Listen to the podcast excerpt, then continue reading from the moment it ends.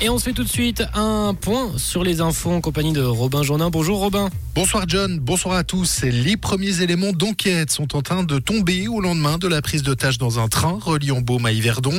La piste terroriste n'est clairement pas privilégiée par la police cantonale.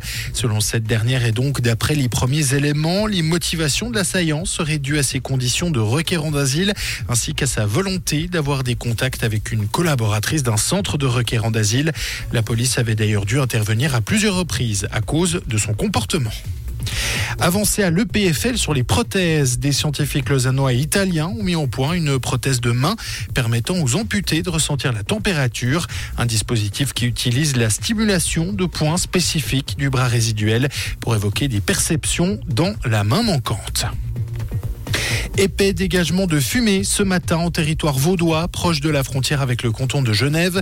Vers 9h30, un tracteur a pris feu dans une ferme de Bogy-Bosset. Selon 20 minutes, les flammes se sont propagées à des bâtiments alentours. Un fort dégagement de fumée était visible à des kilomètres.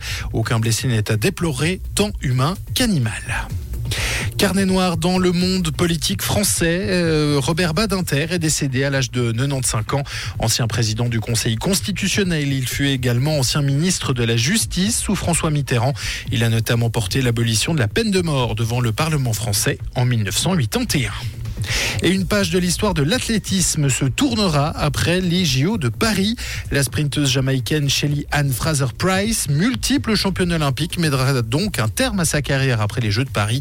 Légende de la piste, Fraser-Price, 37 ans, compte 8 médailles olympiques, dont 3 en or et 10 titres de championne du monde. Merci beaucoup Robin Jonin. Comprendre ce qui se passe en Suisse romande et dans le monde, c'est aussi sur rouge.